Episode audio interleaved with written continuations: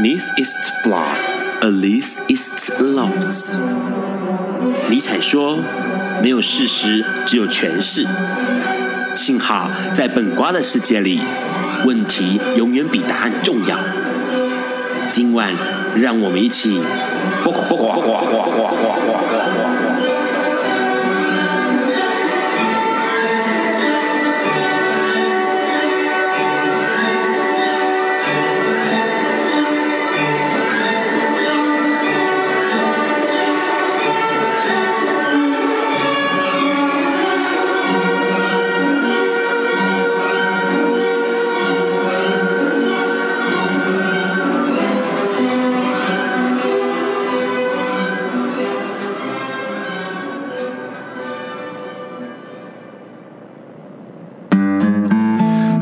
朋友大家晚安，今天是二零一六年的五月二十六日，礼拜四，现在是晚上九点钟。你所收听到的是《播瓜本瓜秀 Live》直播。哇，这个礼拜呢，天气越来越热喽，才五月底，好还不到六月，天气又热像夏天一样，真的不晓得八月九月会怎么样哦。那这个礼拜也是有很多新闻发生，我们先来看看这个礼拜有什么样的新闻。在今天，其实有一个比较之前在本瓜秀里面就提到的新闻哦，这个新闻其实蛮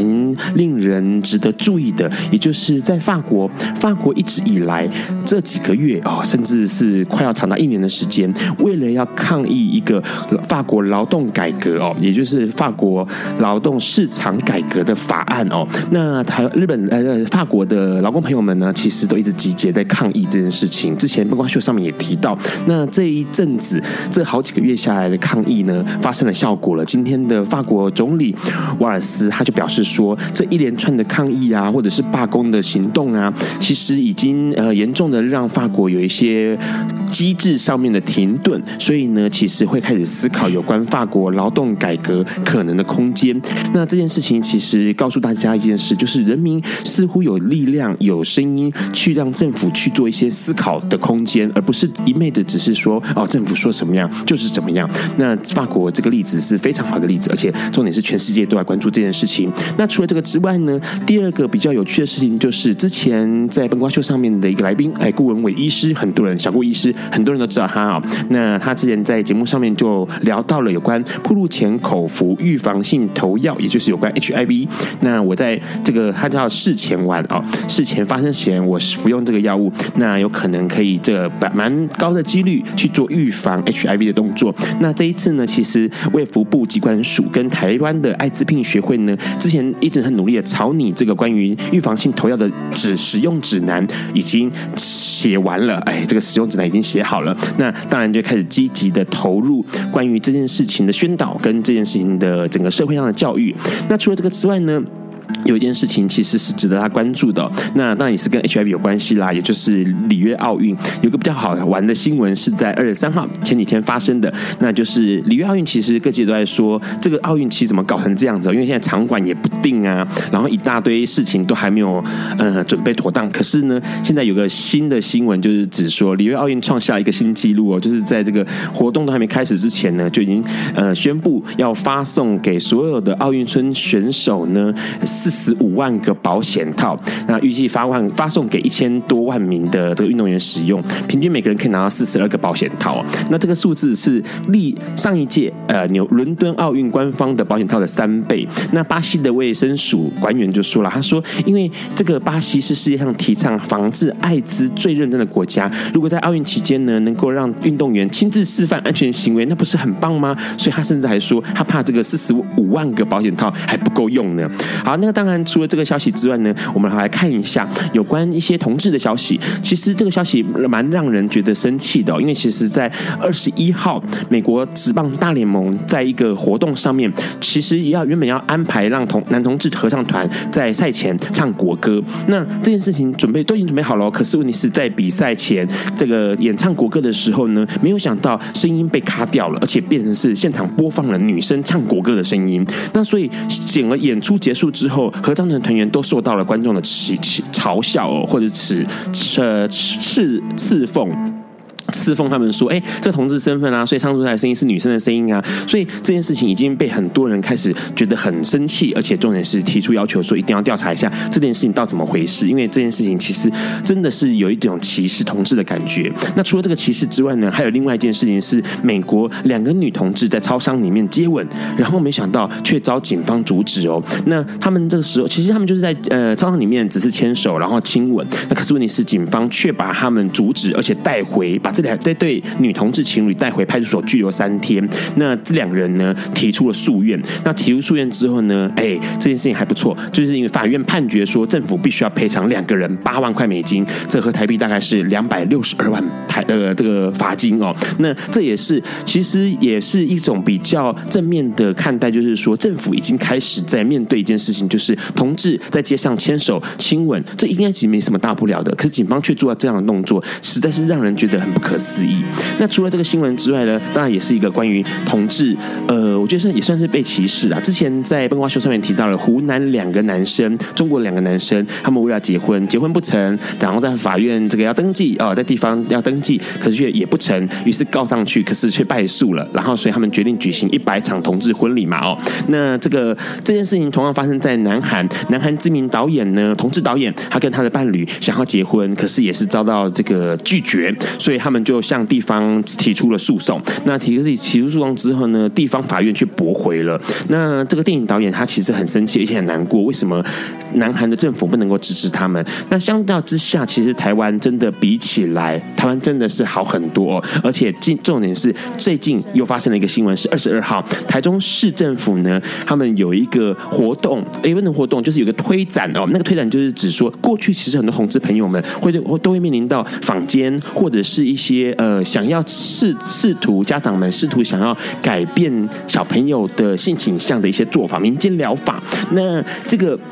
在台中，台中的性平会呢，他们就提案通过说，这种多元性倾向矫多元性倾向的矫正治疗是违法的。他们希望能够政府能够立一个法，然后并且让这种。要矫正多元性倾向的治疗的方式，让它变成是一个违法的，不可不可以使用的哦。那这件事情其实表示说，台湾开始在面对一件事情，就是是不是歧视真的应该要从根本去做起？那个根本就是指说，不管是政府或者是法律上面是完全的支持。那除了这个之外呢，其实让我发现到一个比较有趣的新闻，这是今天发生的新闻，就是最近麦当劳出了一个广告。麦当劳最近的广告，这几个月来的广告，其实都还蛮嗯耸动的，比如。说之前呃有同志的这个广告嘛，就是在被子上面写说，告诉父亲说这个我喜欢男生，然后父亲就回他说我接受你喜欢男生。那可是最近麦当劳出了一个广告，这广告是指说这个父亲哦，一个新手爸爸担心妻子在生产的时候很痛苦，所以呢就对医生叫嚣啊，什么叫院长来啊，是不是打催生针啊什么之类，甚至还拿手机存证。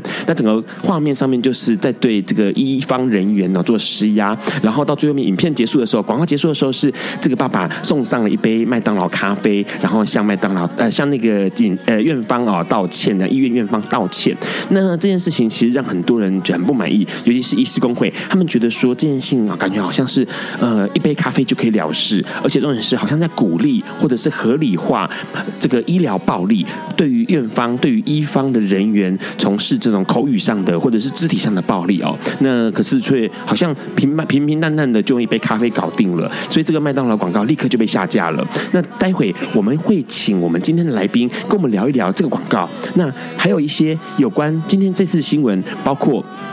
刚刚说广告嘛，还有一个就是同志接吻遭到这个警方抓回去也停留呃住住三天，在派出所住三天的新闻，看看这次来宾有什么样的想法。那今天的历史上今天呢是澳洲的国家道歉日。什么是国家道歉日？待会我们就知道。我们先来听这首苏打绿的《十年一刻》。有一天，亚里斯多德在河边洗脚，他看了看身边的学生，将脚抽出水面，再踏入河中，说：“此水已非前水。”另一位古希腊哲学家赫拉克利特也说：“人不能两次踏入同一条河中，因为无论是这条河或这个人，都已经不同，就如同历史上的今天。”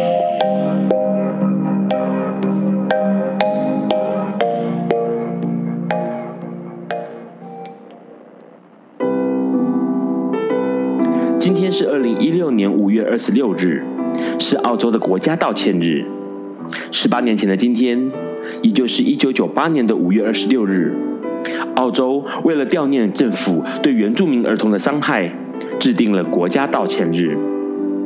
从一八八零年代到一九六零年代，将近一百年的时间，澳洲政府以改善原住民儿童智力的理由，将原住民儿童强制安置到抚养机构或白人家庭中。这些被迫离开原生父母的孩子，终其一生将无法再与亲生父母见面，因为政府在隔离他们后，会销毁原住民儿童亲生父母的资料，防止他们寻找亲人。这项政令名为“同化政策”。那段长达一世纪的时间内，估计有超过十万儿童被强制安置，但是确切的数字无法估计。这批被迫与家人分离的儿童，被称为被偷走的一代或失窃的一代。当年政府认为澳洲原住民低贱无知，而且将会消失，需要永久性的与白人家庭居住，所以必须进行白化。只是当时多数的白人家庭都是歧视澳洲原住民的，往往虐打他们，并强迫他们忘记原本的语言与文化。重新学习白人的语言和生活方式，许多白人家庭甚至将寄养的原住民当成性欲发泄的对象，不让他们接受基本教育，让他们从事家中劳动与近乎奴役的工作。将近一世纪的同化政策，让大部分原住民的心理及生理都受到了严重的伤害。一九九七年四月。澳洲人权和平等权利委员会发表了名为《带他们回家》的报告，揭露了这个原住民儿童重新安置计划背后的本质，其实严重歧视与伤害了原住民。这份报告指出，当年被抢夺的儿童高达十万人，这个数字等于原住民人口的三分之一。报告发表了同一年。澳洲国会议员首次要求当时澳洲总理约翰霍德华为这件事代表国家向原住民道歉，但澳洲总理以这是上一代政府的错为理由拒绝道歉。隔年，也就是一九九八年，澳洲人权和平等权利委员会在五月二十六日设立了国家道歉日。用举办各种相关活动，希望促使跟这件事有关的政府单位能道歉认错。这个国家道歉日每年举办一次，二零零五年开始，甚至首次在澳洲以外的伦敦举行道歉日活动。活动内容包括原住民与非原住民澳洲人的演出和演讲，为的就是希望能够透过英国，让这件事在国际上发酵。并能让英国的原住民能为澳洲原住民发声。然而，是一直到一百二十八年后的二零零八年二月十三日，澳洲总理陆克文才在澳洲国会上正式三度向澳洲原住民表示歉意，并承诺改善原住民的生活品质，减低幼儿夭折率，提高识字率及平均寿命。反观国内。不知何时国民党才愿意真正面对二二八事件，也不知道何时国民党才会知道他们曾经犯下的不是江宜樺口中的无心之过，而是滔天的罪业。更不知道何时国民党才愿意放下那种小丑身段的政治秀，诚心诚恳的发自内心向台湾、向国人道歉。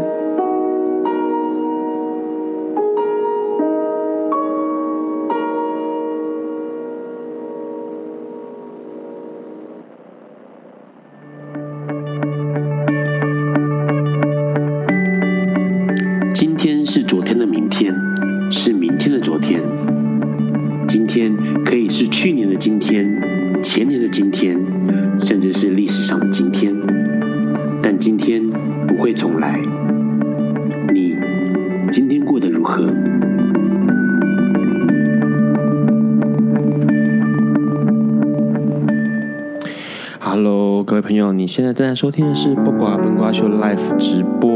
刚刚先听到了苏打绿二零一零年收录在《十年一刻》而且同名啊同名专辑的同名歌曲《十年一刻》里面的一首歌。那它是他们这首歌是这个苏打绿第七张专辑，同时也是第三张现场专辑。那同时我们也听到了，今天是澳洲的国家道歉日，哎，它蛮特别的哦，在一个国家会设一个国家道歉日，然后向这个原住民来说声道歉。其实对让来说，看到自己，看到别人，才能够了解，且才能够反省跟真的道歉哦。那其实他们道歉是不是说只有说啊，对不起哦，sorry 这样子哦？他当然后面还有很多的配套措施，包括对于原住民的关心，包括降低死亡率啦、幼儿夭折率啊、失智率啊这些东西，其实是有一个政治政呃政治的那个铺路哦。那这件事情其实是真正的道歉。那比较有趣的是，要看到自己，看到别人，其实有时候还蛮困难的。不过透过某一些方式，可能可以看到自己，或看到别人，可能是这个，或者看到环境哦。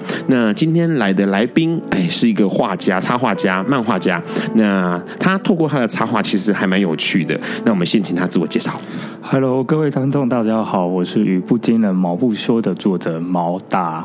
然后语不惊人毛不休，对，语不惊人。然后我的作品就在脸书上，然后是粉丝团。语不惊人毛不休，然后里面专门是写一些同志议题啊，然后同志新闻，还有一些同志生活上的周遭的趣闻，然后为一些同志发声，所以创作的东西还蛮多元的。然后现在有一个作品在各大书局都有卖，也是呃同名叫《语不惊人毛不休》的创作，然后里面的创作都是写一些关于同志被常最常受到的歧视。歧视的部分，对，还有社会上一些偏见的观念改正，是对，然后就目前的创作就是这些，嗯，所以因为要做这些创作，刚刚听到毛大说到一些内容啊，是有关，哎，很多人叫你毛儿大大，有人叫你毛大，到底要怎么称呼啊？呃，其实现在大家都比较习惯叫我毛大，毛大，因为粉丝团我都叫，请大家跟我讲毛大，因为诗人的脸书才叫毛儿。这样好，请大家多多可以加我好友。好，然后所以其实比较熟的朋友都叫我猫大大。然后粉丝团比较不知道我的脸书的话，就直接叫毛大比较多。是，嗯，因为呃内容都跟同志有关，跟同志歧视有关。那刚刚其实有个新闻还蛮有趣的，那个呃一对女同志，然后在超商里面亲吻，然后被警察抓，而且这个新闻还蛮夸张的，因为他们是在夏威夷的超市。那你知道夏威夷这个国这个这个地方哦，呃，二零一三年就通过了同性婚姻法律，而且重点是还被举世。公认是最适合在这个国外举行同志婚礼、同性婚礼的一个的的地方，可是居然发生这种事情，你怎么样看这个新闻？我觉得真的是有点太夸张了，因为现在已经还蛮多元了，所以其实而且这个新闻是说女女接吻，所以其实没有像男男接吻一样这么让人家惊世骇俗。对，然后你反观看台湾。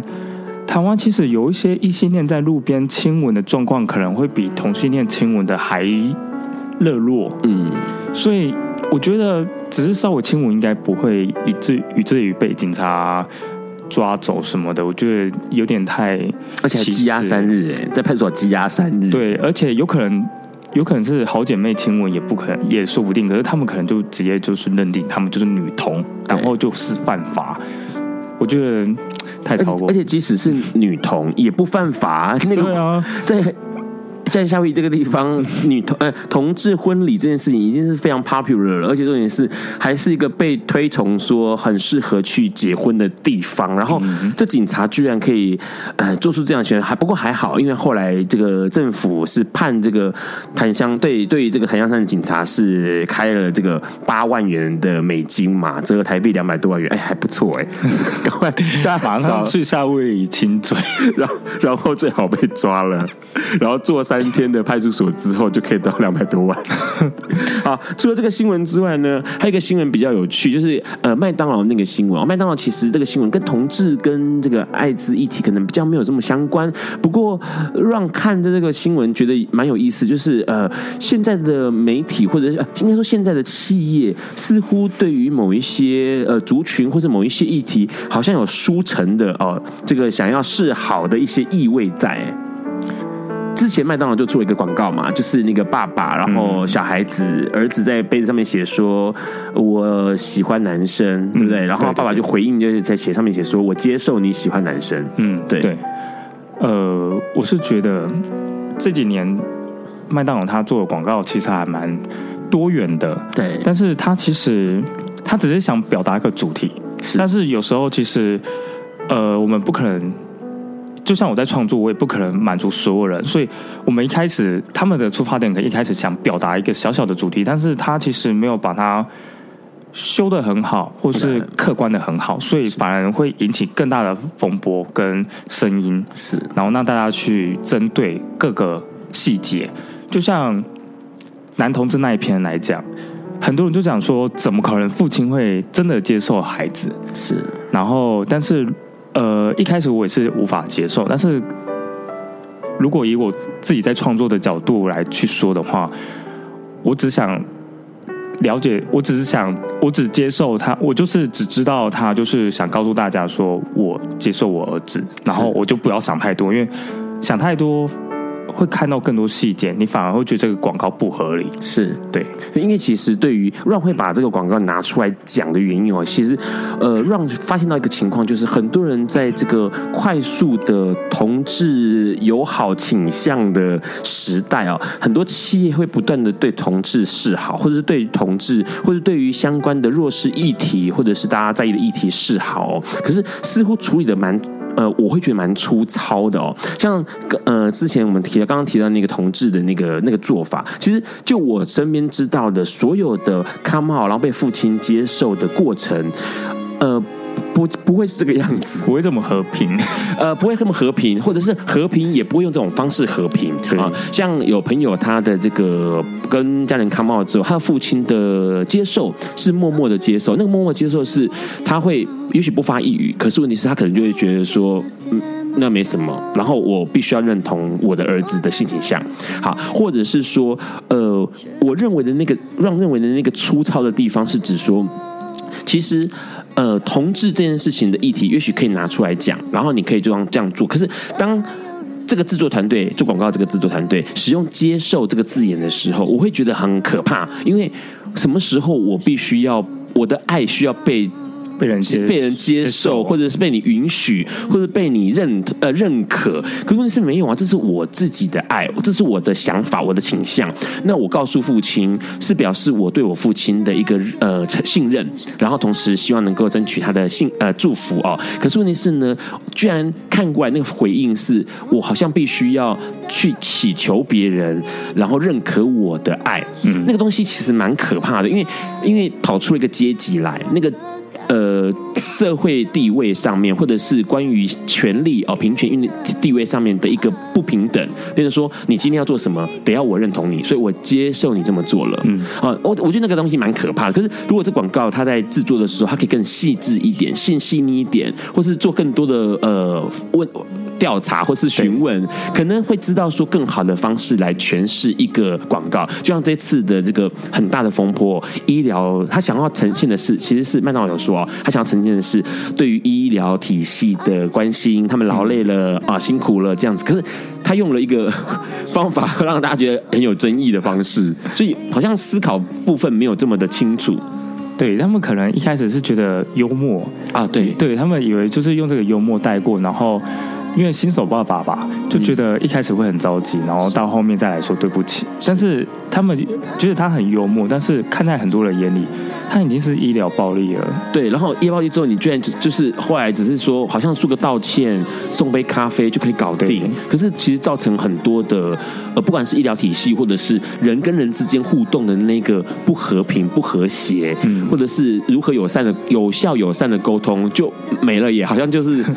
一杯咖啡就可以。解决之前犯过什么？对，因为会讲会把让会把这个新闻挑出来，然后请毛大想呃说说他的感想哦。其实有一点比较有趣的地方，是因为同样是创作者，他可能也是他毛大也是创作者，然后这个创作这个广告的人也是个创作者。可是毛大可能在处理其他的他手边的议题的时候，可能处理的就更细致，而且更有呃未来的想法，更周全的想法，而不是像麦当劳这广告这样子，可能就哎好像做了，然后就算了，然后有被看到啊就好了。可是问题是，其实后面还有很多很多的疑问在。不过待会呢，我们还是要请毛大跟我们多聊聊有关他创作的东西。那在这个之前，我们先听蔡依林好听的歌曲《我》。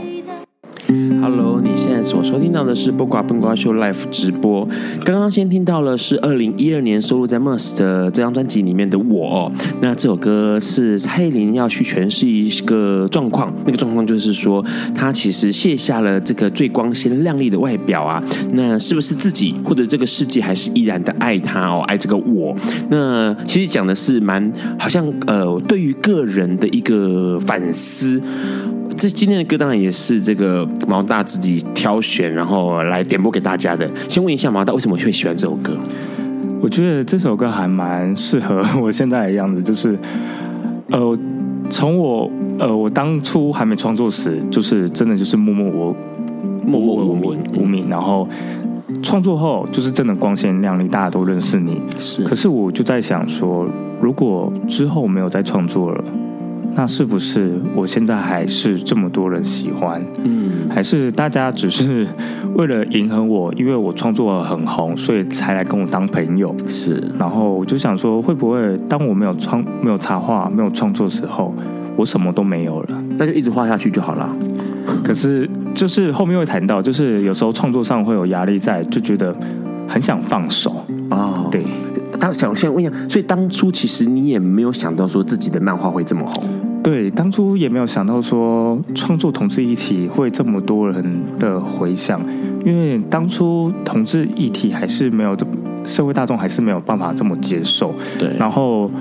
我是因为没有看到太，我是因为没有看到有人愿意出来创作同志一体，所以我才自己尝试。是，结果一尝试完，第前几篇后就网络爆红，然后包含国家的粉，那个国外的粉丝也来订阅我的脸书。是。那时候我才知道，原来这个东西可以真的去创作，可以去做。嗯，对。所以当初其实你自己呃画画是你的科班吗？还是呃我不是科班，我是自学的。我我本来是学土木系的，土木系画建筑物吧？呃，画建材嘛？算不算呢？其实讲更仔细一点，是水水电科哦，水电科。对。但是为什么会想要去画画？兴趣吧，而且就觉得当初会想画画，是我以前真的就很爱设计跟美术，可是家人不允许。然后等到我毕业出来工作后，我才开始从事设计这一块，然后才开始画画，是，然后才敢 PO 作品到网络上，然后接受大家的指导。是，所以一开始画的是什么裸男吗？没有，一开始其实是画那种 S N S N 的那种。大头贴很久的那个年代了，oh. 然后就是画很可爱的东西，然后但是那时候都没人在看，都没人在看。对，然后我就尝试说画一些男生男就是男生的裸体或是一些好看的人。然后就开始有人在欣赏我的作品，然后跟我讨论同志会喜欢的那个类型，对对，什么龟原天五郎之类的，没有没有到这么、哦、没有到这么现实，对。Okay. 然后就开始有人讨论，有人在欣赏，然后就开始认真的去创作。呃，所以当初呃比较有趣的是说，你后来画当初当时画的时候是没有剧情这件事情，单纯只是画插画嘛，对不对？对对对对，画好看的人或者是画好看的人跟人的互动，就这样子，也没有没有内容，对不对？呃，一开始画的时候就是画一张单张的图，然后就是说呃，可能在旁边写几句话，就是说今天要一起加油，是就是写一些温馨的话语，然后就是跟朋友讲说哦，今天很棒啊，或是。明天就放假啦，然后请大家要开心之类。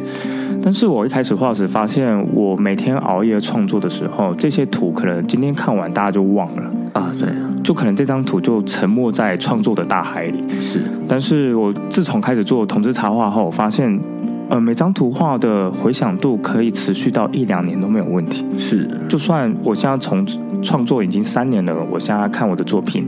在网络上还有人在讨论，还会拿出来说，所以我觉得。这东西是值得真的花个时间，愿意去想一些主题来告诉大家。嗯，而且重点是比较有趣，你后来就创作了、创造了某一些角色，或者是某一些人物出现，而且是持续的出现。可能之前插画的年代那个时候，你可能就是画完就画完，可能下一个画的东西又不一样。可是后来好像都持续的画某一个固定的角色，嗯、然后来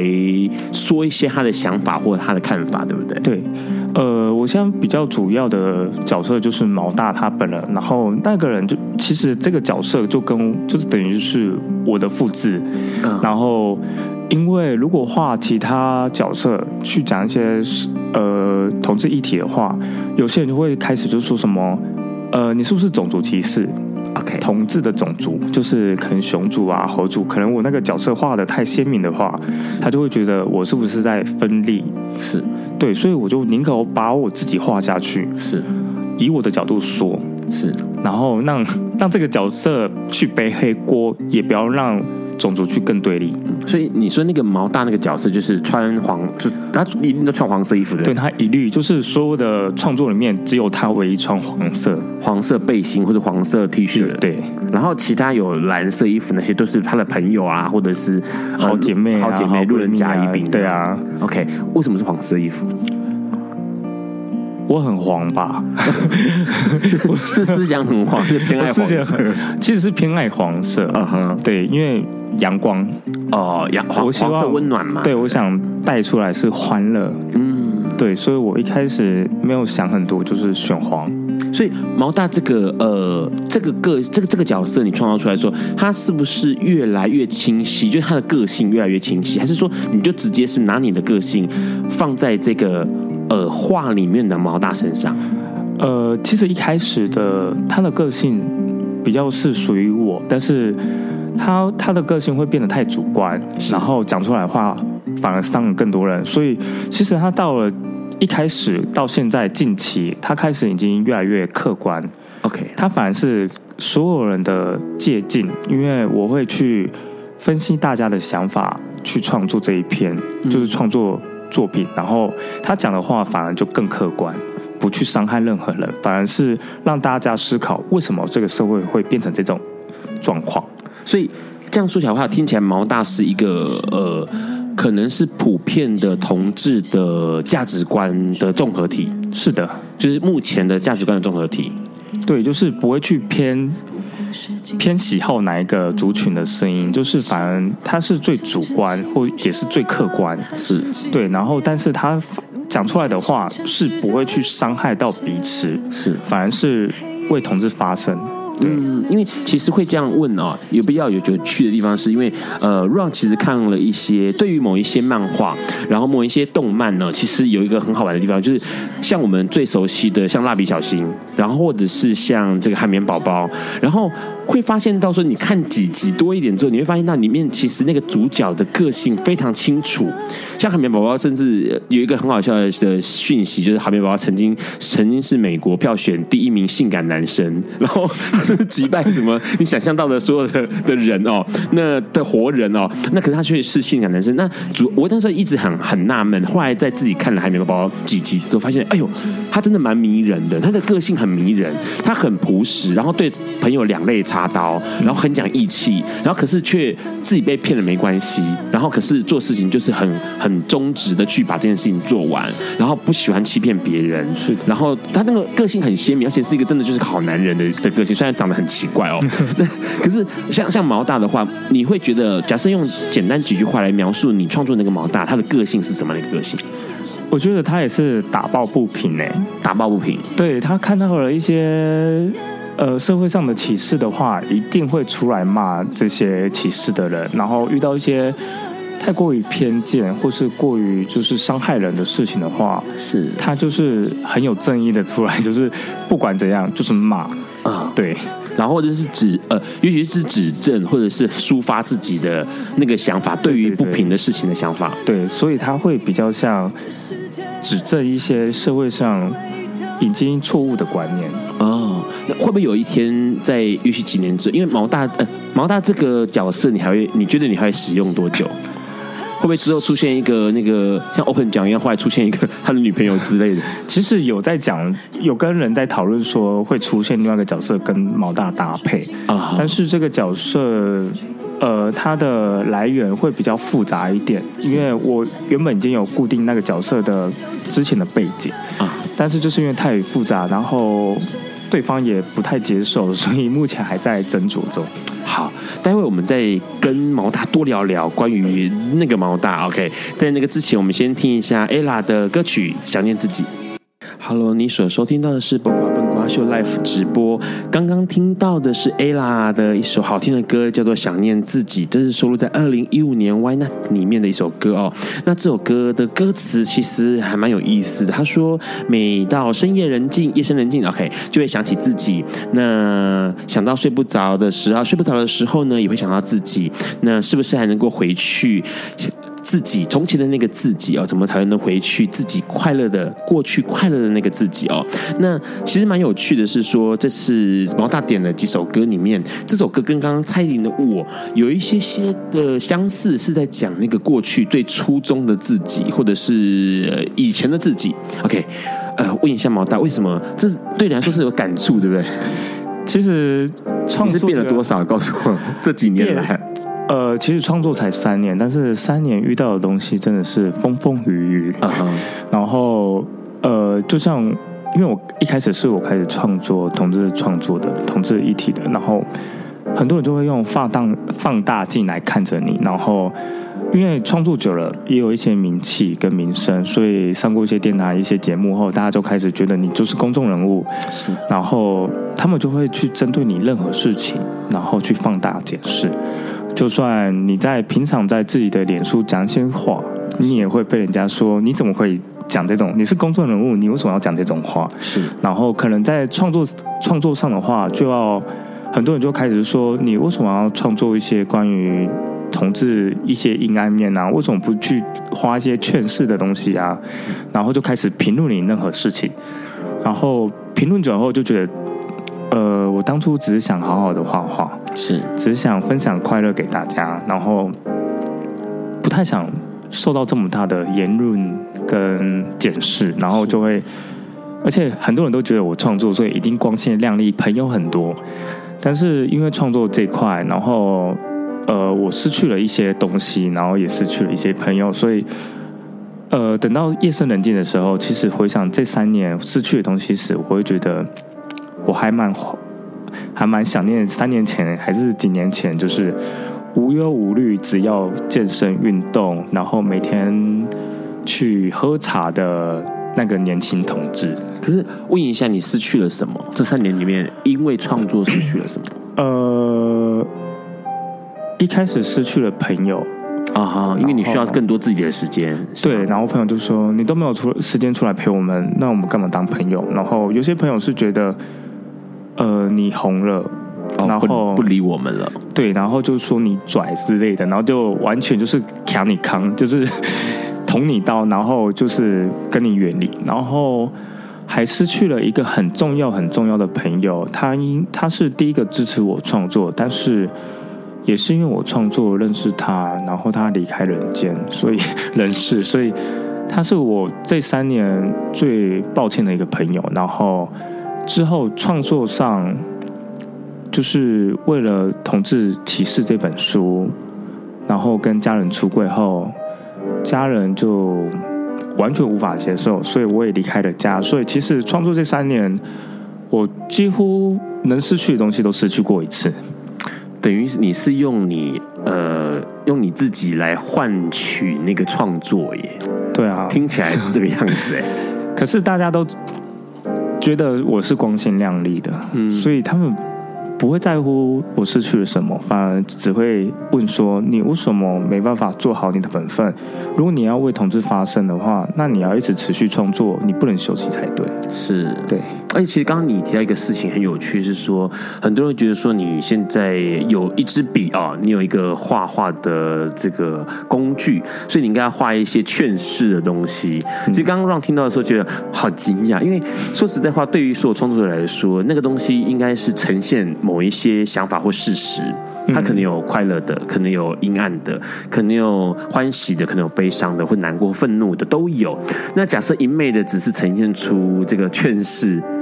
那请看近思语好吗？好，大家如果假设有在听节目的话，就就可以知道说，其实对创作者来说，那个东西很无奈耶，因为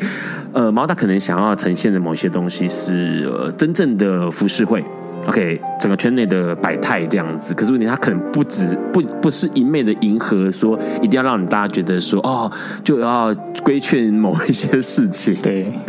问一下你在收集素材上面来说，因为其实呃很多看过毛大的漫画的人都知道，像现在大部分的被记住的都是漫画嘛，也许四格，也许几格这样，然后会有一些互动或者是一些内容，然后那些内容就很多，包括刚刚说到可能有关歧视的，或者是有。有关一些呃不公平的事情，然后那个穿黄衣服的毛大就跑出来讲话这样子。嗯、你这些素材都都怎么样取得或者收集来的？听朋友讲吗？还是有些真的是自己看在眼里，然后看在脸书，然后还有朋友。就是同志的生活趣事那些东西都是朋友讲的啊，或是那、啊、你不是都已经没有朋友了吗？不是你朋友跑光光了吗？走光了，但是还会来几个知心的，换来几个真的重要的朋友就很值得。然后呃，同志生活都是看朋友，然后还有一些粉丝会推荐。然后社会议题的话，通常通常都是最近发生什么。我看不下去，或是之前那个护家盟，是他们只要发文骂同志，我不爽我就画，哎。嗯，所以我那时候几乎每天都在看护加盟的网站，然后搞得自己有点忧郁症，就觉得为什么有这么恐同的人，你知道吗？所以护加盟的浏览率 几乎都是我啊，有一部分你要付，你有贡献的对了。对，所以呃，其实很有趣，因为呃，让听到一个现象啊，那个现象就是说，其实说实在话，呃。说教的东西没人要看，好，我今天写成一大堆字，没人要看，然后画成漫画就有趣了，因为大家可能接受度高一点。比如像之前就有人会把这个什么，呃，经典《论语》啊、《孟子》啊、《大学》啊画成漫画，嗯、那可能阅读的情况就变高。那相对的，在一些议题上面，可能大家只能模糊的听过，或者是还不晓得表态立场的时候，毛大就用画笔的方式、漫画的方式，然后把这件事情呈现出来，而且是呃。因为漫画很好读嘛，很快的可以可以吸引到大家，然后马上就哎就可以理解了。所以透过创作，就是透过你这样哎收集素材，然后可能去消化素材，然后把自己的想法跟价值观呈现出来。透过这样的动作，你看到同志圈看到了什么？这几年下来，这几年下来哦。因为 因为其实目前来说，台面上还有几个漫画家都是画同志一题，然后有一些就锁定在那个很讽刺、很讽刺的，OK，讲一些就是你会想到的，那就是很讽刺的，然后完全就是负能量的东西哦。那你自己透过创作，你看到的同志圈，你看到了一些什么？我看到了还蛮多同志是做自己，做自己，对，太做自己，然后也只在乎自己。啊。因为说实话，呃，当我在创作同志议题的时候，有些议题都是告诉告诉大家，同志有什么资源，嗯，或是政府或是社会有给同志什么资源，但是。当我在发布这些资讯的时候，没人是没有人愿意去看，也没有人愿意去关心这些事。是，反而大家想看的是同志生活上的趣事，然后一些好笑的东西，演唱会什么时候买票之类的之类的。但是每次我在公布这些东西的时候，有些同志只在乎自己，不会在乎这些呃社会资源，然后等到自己发生的事情才开始怪，怪这个社会说为什么没有没有跟我们讲这些资源。这个这个东西真的是我创作这么多年来看最常见的东西，是。对，所以有时候创作出来会很灰心，就是就告诉你们不要带，呃，要带套。啊哈。可是很多人都想到自己还是不愿意去做一些卫生观念，然后等到发生事情才怪，是。对，所以就是会在，就是比较在乎的就是这件事。是，可是比较有趣的，因为是呃，你用了一个有趣的人，而且这个人，我觉得那个这个人其实说实在话，他的样子哦，很多人会觉得说哇，很多应该是很多人的菜啊，就是毛大那个角色嘛，黄衣服的毛大角色，应该是很多人的喜欢的类型这样的。你之前开始画的毛大就是长这样子吗？呃，一开始的毛大其实比较熊样，比较壮，比较肉壮，是。但是到后面会慢慢的修，慢慢的迎合一些大众，因为到后期我会发现，其实我的创作已经还蛮多人看，连一般的异性恋都会看，然后我就开始觉得我要创作一个真的是属于自己的喜欢的样子，所以其实这个。毛大器也是我希望以后自己变成了那样子，嗯哼，对，然后也不会想说一定要去符合那个群众，所以我就想说画一个我喜欢，也是一个主见型的那样子，然后就。慢慢修成这样，嗯哼，对你，你看到，因为其实我我相信你一定很多听过很多人说，就是这个毛大很可爱啊，然后是自己的菜啊，什么什么之类的。嗯、你怎么会？你怎么看这件事情？就是很有趣，因为自己创造出来的一个人物，然后被大家想成我 OK，也许性幻想对象，也可以也许伴侣对象啦，或者是呃择偶的外形标准呐。你怎么看待这件事情？这个很有趣，因为他已经变成是一个有点偶像了。其实我对我的制品，因为我的作品超没有自信的，所以，呃，当大家去接受我的角色，还有喜欢我的作品，然后包含购买我的贴图来支持毛大的时候，我真的就超感谢，想说怎么会有人喜欢毛大？可是为为什么会有这种？我就觉得我的作品没有比线上一些很厉害的创作家还还来的更鲜明，或是更疯狂，或是。更有更有自己的出发点，是，但是就是看到大家真的在支持我创作时，我就觉得对。这真的就是我要的创作，我知道我要做什么了。对，因为其实让会这样问啊，毛大哦，就是说关于这个毛大这么他画出来的毛大很烦，因为你知道你的名字跟那个画里面那个名字是一样的时候，就我不知道不知道该怎么形容他。就是 OK，呃，当毛大真人的毛大知道漫画里面的毛大受到欢迎的时候，其实有一个比较有趣的现象是，他可以第在第一步就 catch 到大家的目光，那那个目光可能会进而去阅读。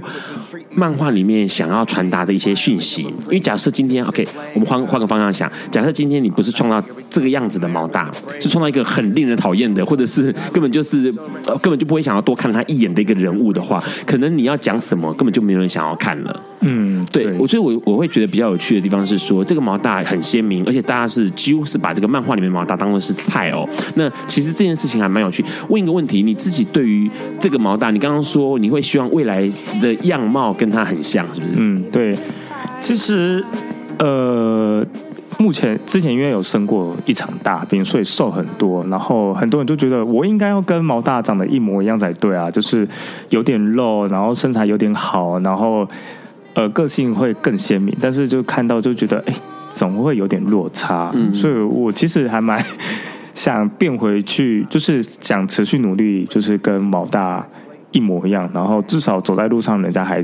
认得出我是毛大。是，所以呃，他是你的努力的目标的样子，而不是你的男朋友。对，他是我的努力变成的模样。嗯哼，所以你，我问你，私底下你会不会跟这个毛大有互动？就漫画里面的毛大有互动？有一些创作者会对跟自己的创造出来的人物有互动。会跟他诉苦啦，或者是会跟他，或者是把自己投射在某一篇漫画里面的跟毛大互动的某个人，那他其实是你那个自己，然后真实的自己，然后跟你创造出来那个自己在对话。呃，其实会有互动，就像贴图，我那时候出了一个毛大的贴图，是里面的姿势完，里面的各个角就是角色的动作，就是我自己先去拍出来，然后自己去模仿后，然后再画出来，然后就是。其实还蛮多东西，我会自己先去做，然后再画成毛大的样子。所以就是跟他互动上，就觉得他其实又像另外一个我。OK，是像你的分身的样子，对，而不像你的男朋友或者是你的伴侣这样。对，然后其实有时候也会看着他发呆，说呃，怎么会画到画画到现在？是，就会看着他说，我创作它值得吗？对，嗯，那值得吗？你现在有有想法吗？这个问题你有想法吗？我觉得是。我我觉得我知道我在做什么。OK，对，做什么？你觉得你可以告诉读者，听我觉得我在劝世，所以才抢到演唱会票。没有了。那那因为因为觉得比较有趣的是说，感觉起来他很鲜明，而且鲜明到某个程度，那个程度是可能他被记忆的程度比你本人更高。对，对不对？其实还蛮多人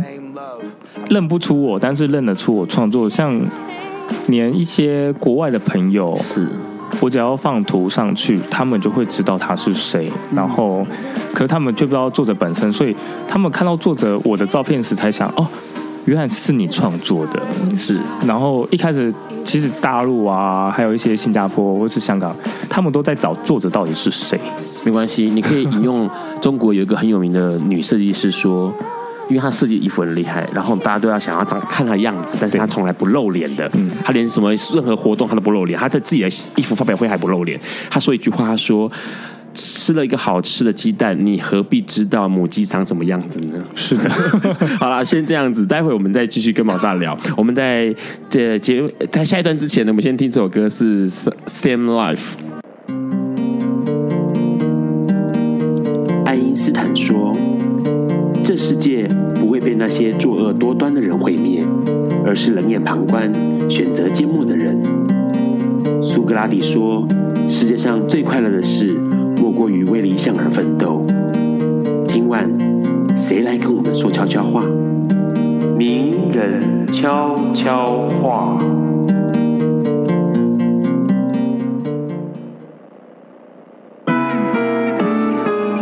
大家好，我是魏魏，在尼泊尔生活，开了一间台湾餐馆 Happy Bubble Cafe。我觉得啊，每个人的生活都充满了高低起伏。当你面对低潮的时候，也许当下看不出什么意义或契机，但仍旧要充满着信心的过好每一天，让自己尽量处于平和的状态。因为当你过一段时间再回头看，你会发现。幸好有那个转弯，才会带领你到美好的现在。人生每一个 moment 都有它的意义存在，不要轻忽上天给我们的礼物。处于天堂或地狱，其实都在我们一念之间哦。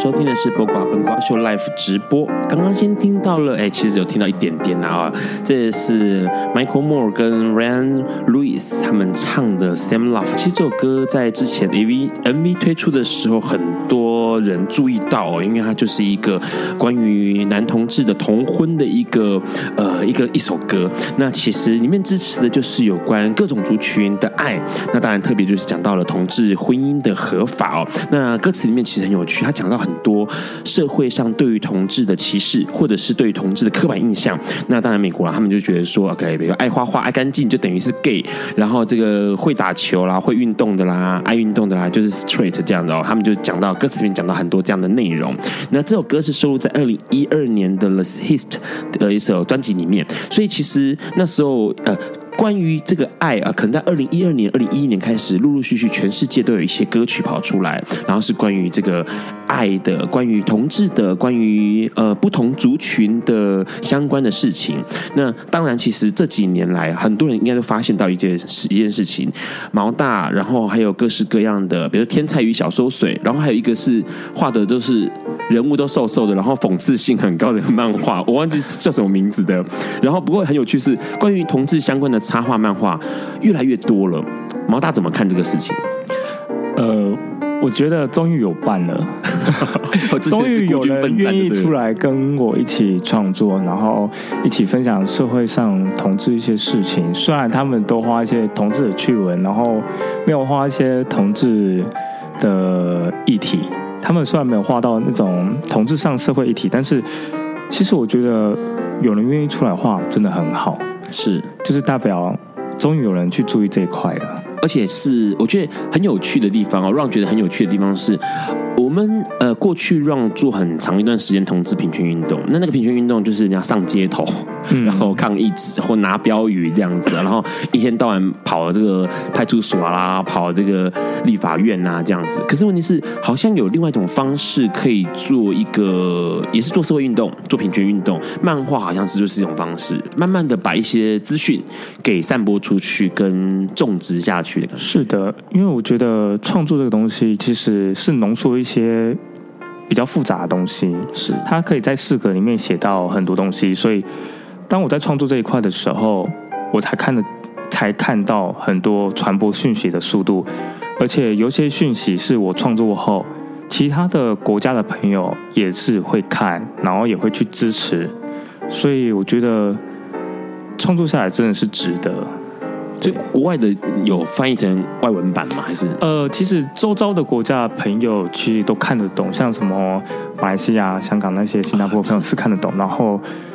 我是有遇过，就是其他的创作被翻成泰语啊，或是一些比较看不懂的语言。但是这些创作，其实在这些同志创作，其实其他国家也是一样。是，所以我现在创作不代表只有在台湾看得到，是其他的国家的朋友也能接受。是，对，因为其实跟跟呃 Run 的笨瓜秀一样，其实比较有趣的地方就是，像这个节目不像一般的收音机的广播，收音机广播有地区性嘛，嗯，你其他地方听不到。可是因为是网络广播，所以像笨瓜秀就有一些听众，像之前前几个礼拜有法国的朋友留言，在法国听，对，然后或者是在马来西亚有有听众。嗯新加坡有听众，然后这个中国也有听众，这样子，我觉得很有趣的地方就是，好啦，因为那个讲的是中文嘛，哈，华文，所以可能要华文听得懂的人才可以听。那可是问题是，那个散播的程度，或者是说把资讯推出去的效果，会有往往会有时候会出乎我们意料之外，就是哎，好像某些讯息，某些人因为你的漫画，然后知道认识了。对，而且有时候，因为我那时候就想说，我的创作就在台湾就够了，然后就想说，应该没人会注意吧。对。可是，默默的，在这在大陆，在中国那边，有我的贴吧，然后就是有人会把我的作品就是转载，虽然没有接受，没有我的同意啊，但是其实大陆那边的网友竟然就是疯狂的在找我是谁，然后是为什么我会去创作，然后他们其实因为大陆很少有这种。创作创作者，所以其实他们还蛮喜欢这个议题的，而且他们的观赏度跟他们的按赞度，应该是说他们按赞度，可能在台湾来讲，可能是我的几十倍吧。嗯，就可能我一篇图文，可能在台湾大约十，可能三四万个人看过，在他们那边可能就是。呃，十几万到二十几万，是对，所以那种传播速度真的很夸张，难怪会有人叫你要多写些劝世文，画些劝劝世图，因为毕竟影响的人数太多了哦。对，就是其实现在关注者其实越来越多，所以其实影响的人也越来越大。嗯嗯嗯。那就你来看哦，其实这几年台湾的同志平权或者同志的社群，其实进步的很快哦。那你觉得目前来说，台湾同志圈还需要什么？缺乏什么或去？我觉得去做啊，做事情，嗯，因为大家都会说同运，或是就会评批评，是，但是真正要去做的人没有，是。然后你平常在看，就是像同志运动好了，从一开始同志运动到同志游行结束后，大家都在骂，嗯，但是。真正去参加开会，真正去协助，真正去提供意见的，真的没几个。是，所以我觉得台湾同志需要的是真正去做一些为同志努力的的事情。是，就是。自己去做，不管怎么做都好，因为我觉得其实有点有一件事情让我觉得蛮有趣，就是像毛大有时候的一些漫画，呃，讲了一些理念，或讲了一些观念。其实那时候假设今天征求了毛大同意，把它分享出去，或者是帮毛大按个赞，我觉得那个东西都会呃，可能无形中就让你身边的朋友，不管是异性恋朋友，或者是原本歧视同性恋的朋友，可能就多了一些想法。多了一些新的看法，那只是因为你多了一个按按了一个赞，或者是多在这个脸书上面运用脸书的分享的方式，或者是这些东西让大家可以知道说，哎，其实有一些讯息，呃，被以前都没有接触过的讯息，哎，现在看到了，这好像也是一种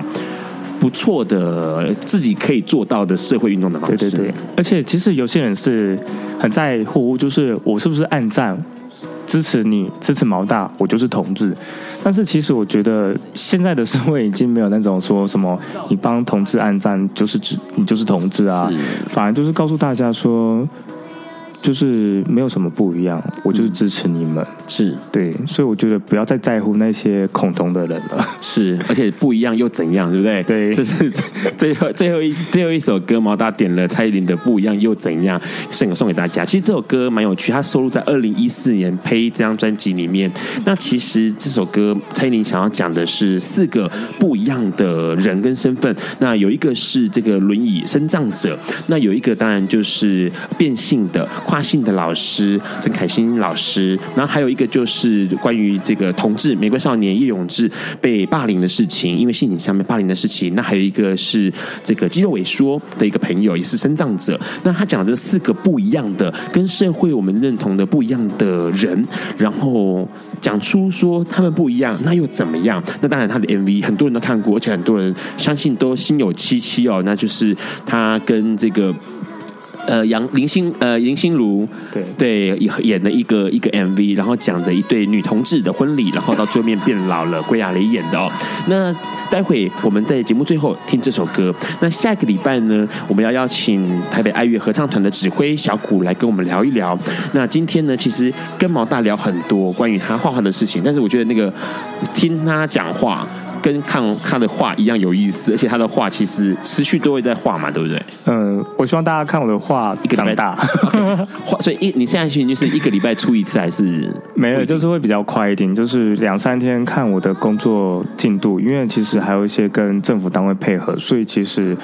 自己的工作量，所以通常都是两到，我希望是两天一篇到三天一篇，是，而且最近有画了一个动画。他最近还在网络上疯传，就是有关之前提到那个预防性投药的，对一个漫画，就是最近那个最近他们在提倡的新的就是 PREP，对对，就是今年就是台湾卫生局机关署在注意的东西。是，然后重点是那个动画在 YouTube 上面可以查得到，是的，其实只要查应该查查毛大，然后查这个 Prepper 就可以看到那个漫画了，那个动画对，对，对，那个动画对，其实很有趣，因为有一些很复杂的事情，然后很难理解的事情，透过漫画，透过动。动画可能更容易了解。那今天谢谢毛大来笨瓜秀，下次有机会一定还要再来笨瓜秀聊聊。嗯，好的，好，大家晚安喽。我们再听这个蔡依林的不一样又怎样？拜拜喽。嗯，拜拜。